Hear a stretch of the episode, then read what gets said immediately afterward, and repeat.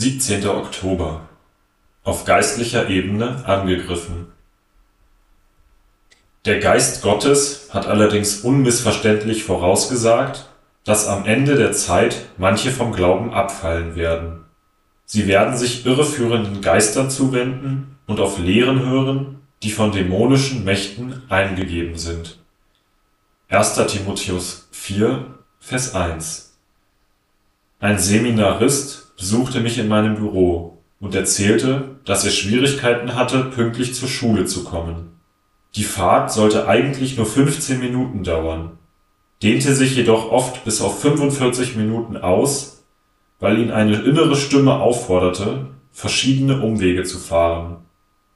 Er wollte dieser Stimme nicht ungehorsam sein, da er fälschlicherweise annahm, die leise, sanfte Stimme Gottes zu hören, die ihn beinahe jeden Morgen zu einer Stadtrundfahrt aufforderte.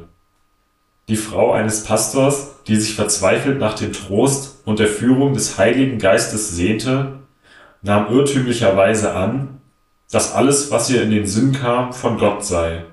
Kurze Zeit später war sie von Ängsten gefangen und wurde von verurteilenden Gedanken geplagt.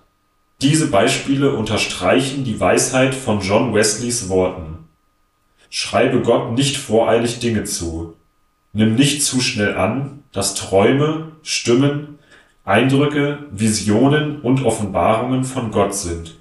Sie können von ihm sein, sie können von dir selbst kommen, sie können von Satan sein. Deshalb glaube nicht jedem Geist, sondern prüfe die Geister, ob sie wirklich von Gott sind. In einer Umfrage von 1700 bekennenden christlichen Jugendlichen gaben 70 Prozent zu, im Unterbewusstsein Stimmen zu hören. Ich glaube nicht, dass diese Jugendlichen psychotisch oder paranoid schizophren sind. Es findet ein Kampf um ihr Denken statt.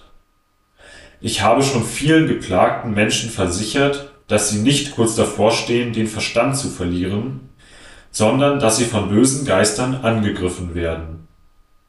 Oft erwidern sie dann, Gott sei Dank, jemand versteht mich. Es ist befreiend, diese Wahrheit zu kennen, denn wenn ein geistlicher Kampf um unser Denken stattfindet, sind wir imstande, ihn zu gewinnen. Gebet Herr, ich entscheide mich, die Geister zu prüfen und übernehme die Verantwortung, mich mit der Wahrheit zu beschäftigen